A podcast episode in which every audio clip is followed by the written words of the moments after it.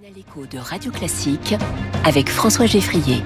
Au travail tous les matins avec un grand point d'exclamation, je, je, le scande et je le redis, au travail avec vous Quentin Périnel. Bonjour Quentin. Bonjour François, bonjour à tous. Cette nouvelle chronique où vous nous racontez la, la vie du bureau. Aujourd'hui, euh, Quentin, un chiffre étonnant a attiré euh, votre attention. Et oui François, on a coutume de penser, de dire que l'été au bureau est synonyme de farniente, de pause déjeuner à rallonge et d'horaire de bureau amoindri. En gros, l'été on se laisse un peu aller quoi.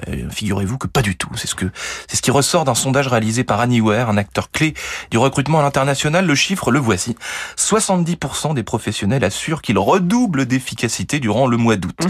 Et pourquoi? Pour, pour une raison très simple. En août, ils ont la paix. François, travailler seul pour travailler mieux, en somme, on pourrait résumer comme cela. Il y a moins de monde au bureau et ils sont moins stressés par le tumulte des réunions, du bruit, etc. Ce qui correspond à l'ambiance de la rentrée, finalement. Alors, travailler seul pour travailler mieux, dites-vous, mais en août, euh, parfois, c'est vrai qu'il y, y, a beaucoup moins de travail.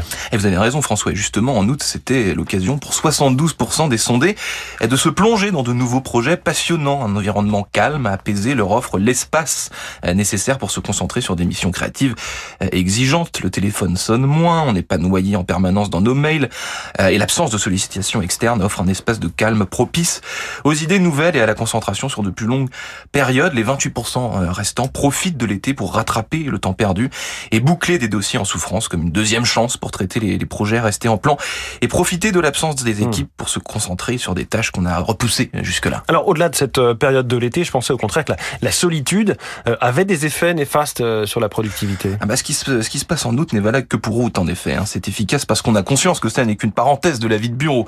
la solitude permanente, c'est très mauvais. On se souvient encore des fameux confinements et du travail à distance massif et contraint, qui plus encore que la solitude avait aussi généré un sentiment d'éloignement des équipes. Certains collaborateurs, loin de tout, ont même développé un sentiment d'abandon similaire à celui que ressentent les nourrissons à l'âge de 9 mois.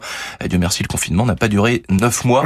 Euh, François, je vous, je vous challenge ce matin, l'ambiance idéale pour travailler ou télétravailler efficacement, c'est quoi Seul euh, Avec de la musique de, dans les de bouger, de se lever, d'aller travailler un petit peu debout, un petit peu assis, euh, de changer. Vous êtes toujours en mouvement. Vous. Ouais, toujours en mouvement. C'est ça, c'est ça l'essentiel. C'est bon pour le dos aussi de se lever tant, tant de, de mettre l'ordinateur un peu en hauteur. Je pense que c'est pas mal. Ça m'est recommandé en tout cas par mon ostéopathe qui vous salue bien. Merci beaucoup Quentin Périnel et à demain pour la chronique au travail.